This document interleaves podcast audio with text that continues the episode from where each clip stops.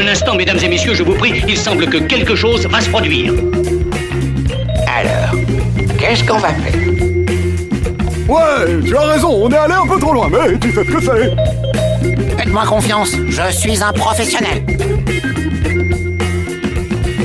Éclectique, Radio Aviva. Xavier Nataf. Bonjour à tous et merci de partager cette demi-heure avec nous. Éclectique, le cabinet de curiosité de Radio Aviva, des titres iconoclastes, des sons, des ambiances. Éclectique, c'est tout ça et bien plus encore, puisque nous parlerons DVD en première partie d'émission avec La Passante du Sans Souci, un merveilleux film, avec Romy Schneider. En seconde partie d'émission, suite de notre rendez-vous quotidien avec les Shadocks, personnage complètement zinzin créé par Jacques Roussel. Puis en fin d'émission, avant-dernier épisode de notre feuilleton Steven Spielberg, dont le merveilleux dernier film est sur les écrans en ce moment, The Fabelman. Bref, une demi-heure bien remplie à passer ensemble, mais on ne compte pas quand on s'aime.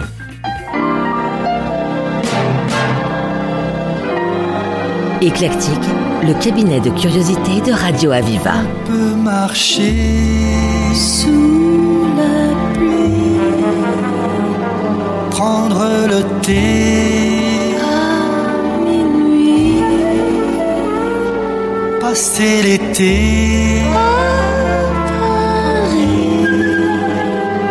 quand on s'aime.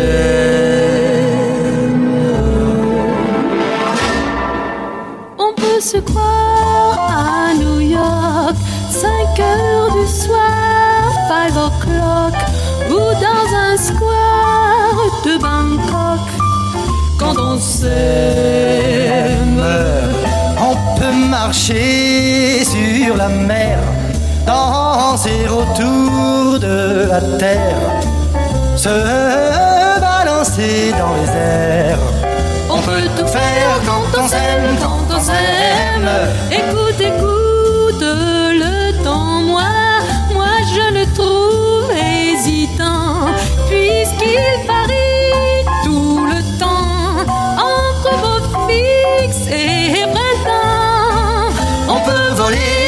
soleil en soleil, nuit et jour quand on s'aime. Oui, quand on s'aime. On peut marcher, On peut marcher sous la pluie, prendre le prendre le thé à minuit, passer l'été, passer l'été à Paris. Quand on s'aime, on peut se croire, On peut se croire à New York, à New York, 5 heures du soir, 5 heures du soir, dans un square, ou dans un square de Bangkok. Bangkok, quand on s'aime. Ah, ah, ah, ah, de- de- de-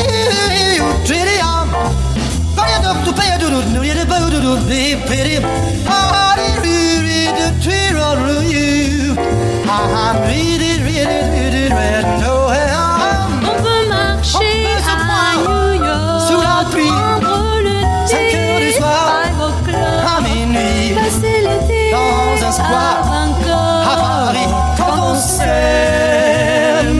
se balancer, marcher sur la terre, dans les airs, danser autour danser autour de la mer, de la mer, prendre l'été, prendre l'été pour l'hiver, pour l'hiver, quand on s'aime.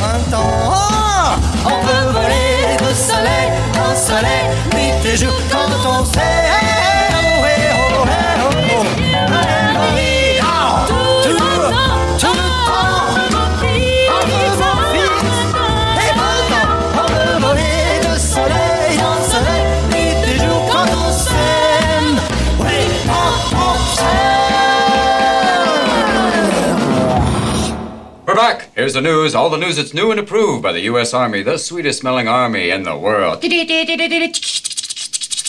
Great Britain recognized the island state of Singapore. How do you recognize an island? You go, hey, wait, no, don't tell me. Wait, wait. Didn't we meet last year at the Feynman Bar Mitzvah? You look a lot like Hawaii. Didn't we meet last year at the Peninsula Club? The Mississippi River broke through a protective dike today. what is a protective dike? Is that a large woman standing by the river going, don't go near there? But Betty, don't, don't go near there. Get away from the river. Stay away from there. I know we can't use the word dyke. You can't even say lesbian. It's women in comfortable shoes. Thank you very much. Now, here's the weather. We're going to go right to Roosevelt E. Roosevelt. Roosevelt, how's it going? Adrian, I'm with somebody. Don't even come here and bother me right now. Well, thanks, Roosevelt. Can't you give us a little weather? Not now, man. I'm on the balcony. I'm trying to score. Back off. Well, what's the weather like? You got a window? Open it. Thank you, Roosevelt. We'll have to go to someone else for the weather. I guess we'll have to go all the way to Washington, Weather Central, to Walter Cronkite. Walter, what's the weather like? I just want to begin by saying to Roosevelt E. Roosevelt what it is, what it shall be, what it was. The Weather out there today is hot and shitty, with continued hot and shitty in the afternoon. Tomorrow, chance of continued crappy with a pissy weather front coming down from the north. Basically, it's hotter than a snake's ass in a wagon rut. Okay, we're gonna hit some songs at you right now, coming your way.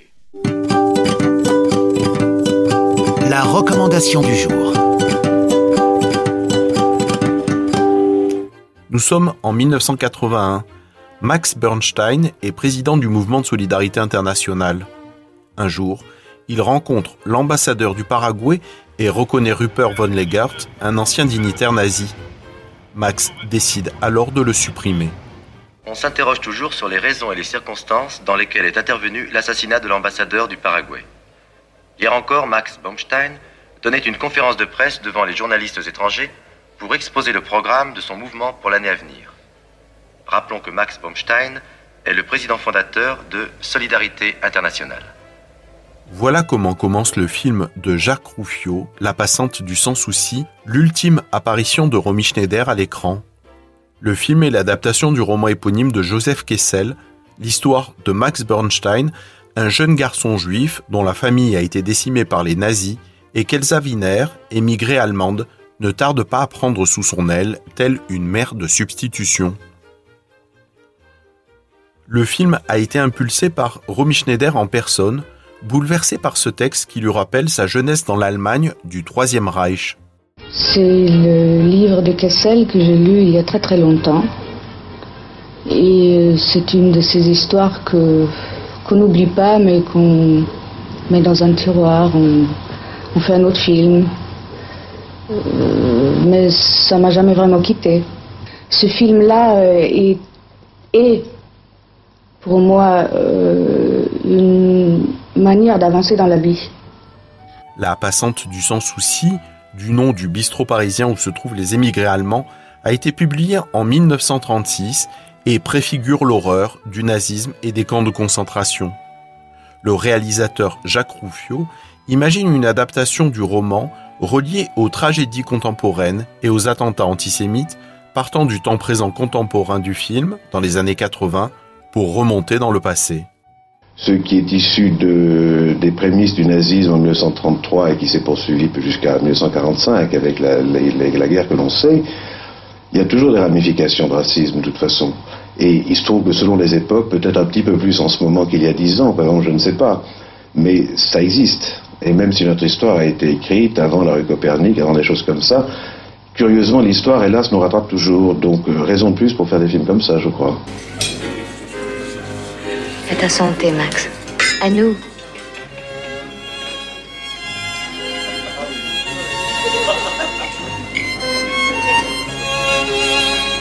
Romy Schneider était très attachée à la lutte contre le fascisme et le racisme, elle, dont les parents étaient des admirateurs du Troisième Reich et d'Adolf Hitler.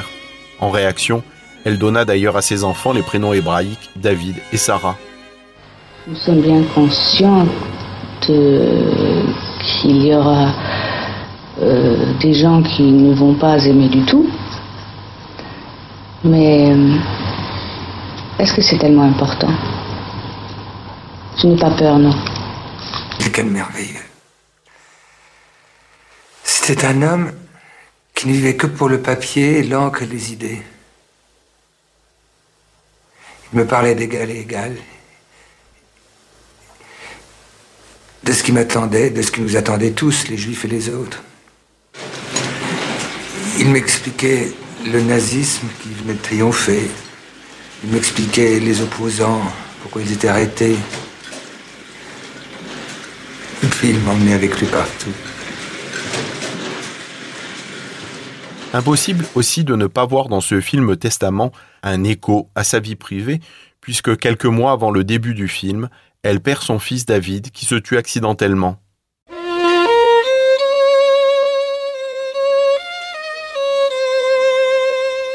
Une scène résume cette frontière mince entre la fiction et la réalité, le passage en solo de violon de Max face à une Romy Schneider en larmes.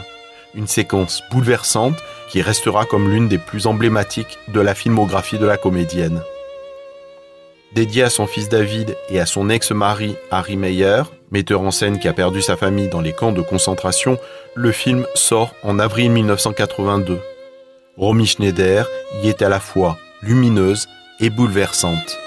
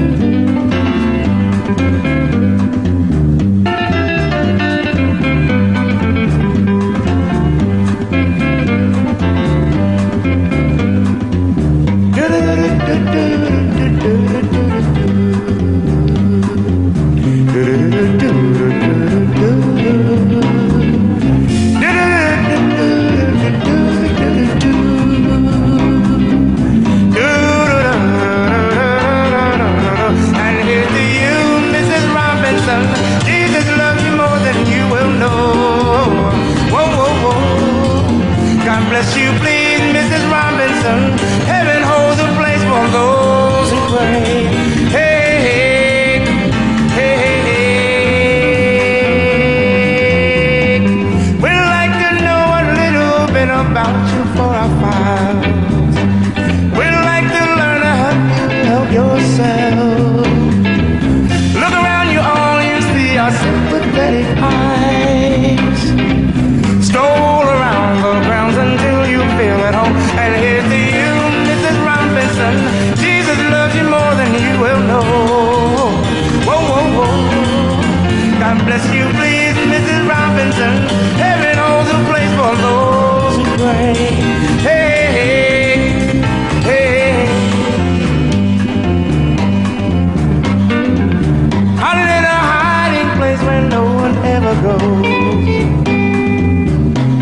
up your cupcakes. It's a little secret just the Robinson's face. Most of all, you've got to hide it from the kids. And here's to you, Mrs. Robinson. Jesus loves you more than you will know. Whoa, whoa, whoa. God bless you, please, Mrs. Robinson. Hey.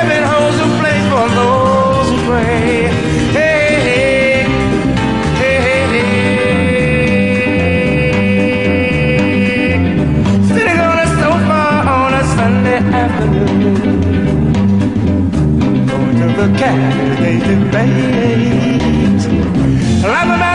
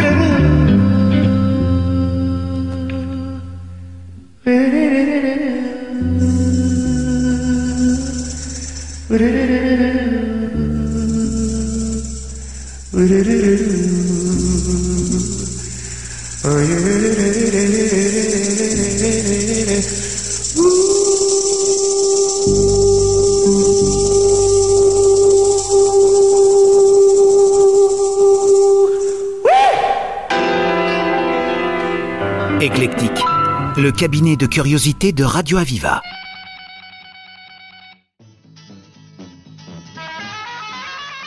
Le 29 avril 1968 apparaissait sur la première chaîne de l'ORTF Les Shadocks d'un génial créateur Jacques Roussel et d'un jeune dessinateur Jean-Paul Couturier.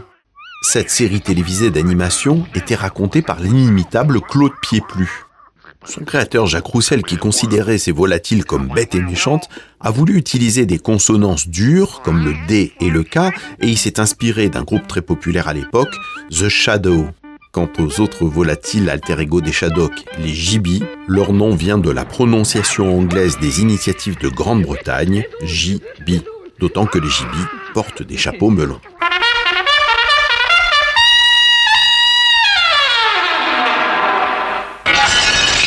Une activité fébrile règne sur la Terre. Les Shadocks, pour s'y reconnaître, ont décidé de l'arranger.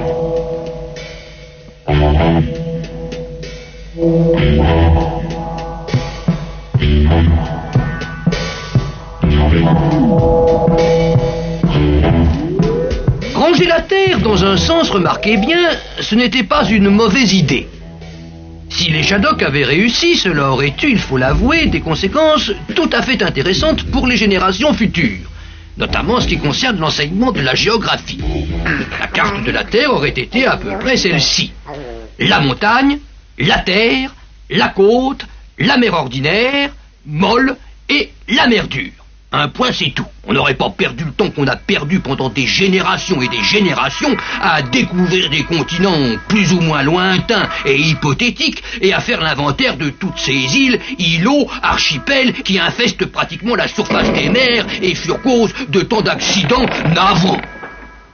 Il n'y aurait même pas eu besoin de bateaux du tout, puisqu'on n'aurait pas eu à aller vers ces rivages lointains, ni à plus forte raison à en venir. Mais combien de marins, combien de capitaines, en restant tranquillement au coin du feu, auraient pu s'éviter la peine de ne jamais revenir? Dans ces conditions, le métier de marin aurait été le plus beau métier du monde. Tout le monde aurait été marin, et la paix aurait régné. Malheureusement, ça s'est pas fait. Et pourtant, pendant des générations et des générations, les Shadocks pompèrent, grattèrent, passèrent. Ils poussaient, tiraient, transportaient et sans répit s'acharnaient. Ils firent, défirent, périrent et dépérirent. Saluons quand même ici le courage et l'abnégation de ces innocentes bêtes qui se livrèrent corps et âme à cette noble tâche. Tâche d'autant plus noble qu'ils faisaient tout ça au péril de leur vie et sans aucun résultat appréciable. Éclectique, le cabinet de curiosité de Radio Aviva.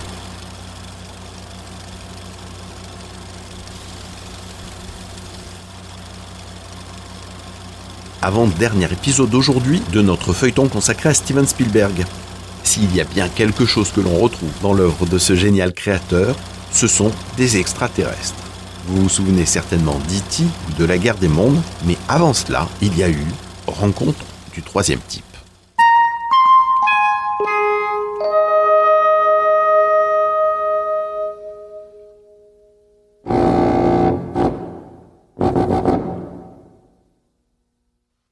Rencontre du troisième type, Steven Spielberg voulait absolument réussir à avoir le réalisateur français des 400 coups, François Truffaut. Il a souvent dit qu'il avait pensé à lui en écrivant le rôle. Il m'a inspiré pour écrire les dialogues du personnage de Lacombe, parce qu'il a quelque chose d'authentique, d'innocent et de pur chez lui. Ses films reflètent sa sensibilité d'homme-enfant. C'est d'ailleurs sur ce film, Rencontre du troisième type, qu'il aborde pour la première fois le thème de l'enfance.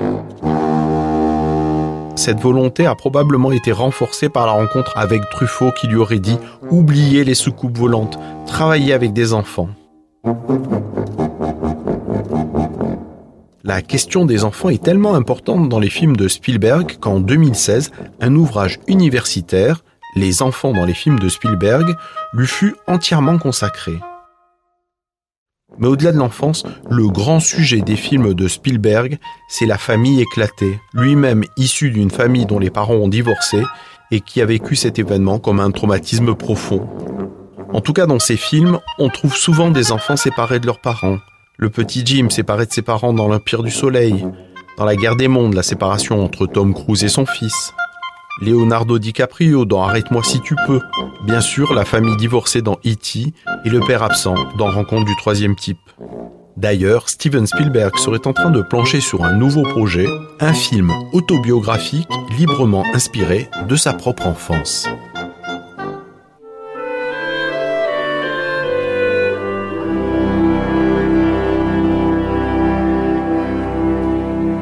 Dans ses films, Steven Spielberg s'est souvent confronté à la grande histoire.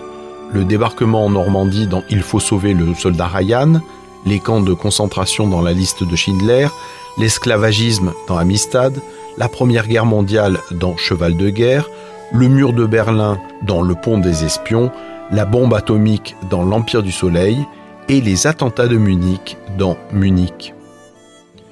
Munich rappelle le massacre de 11 athlètes et entraîneurs israéliens lors des Olympiades organisées dans la ville allemande par des terroristes palestiniens. Le film s'intéresse alors à la mission qui a suivi, menée par divers individus triés sur le volet par le Mossad, pour retrouver et tuer les membres du groupe terroriste Septembre Noir à l'origine de l'attentat. Ce film n'est certainement pas tombé là par hasard. Steven Spielberg a souvent raconté le harcèlement antisémite qu'il a dû subir à l'école et qui parfois lui a donné honte d'être juif, même s'il avait toujours été fier de son identité.